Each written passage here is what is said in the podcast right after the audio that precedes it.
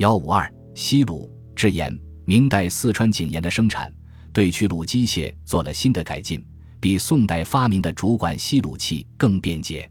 天工开物做咸介绍了它的结构和功能，则每竹长丈者，凿进其中节，留底不去。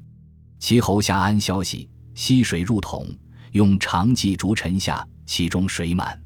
井上悬菊高，入炉珠具，置盘架牛，牛拽盘转，鹿炉角汲水而上。其所言消息者，实际上便是一种皮质的阀门。当竹筒沿井入下时，下端的阀门受卤水的压力而张开，卤水进入桶中。竹筒提起时，阀门又受桶内卤水重力下压而封闭。这种设计是符合大气压力原理的。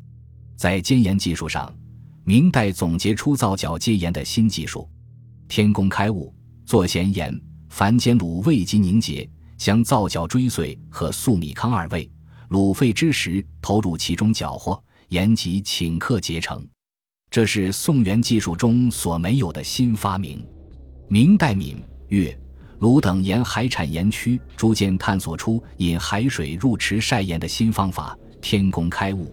作咸中对此亦有记载。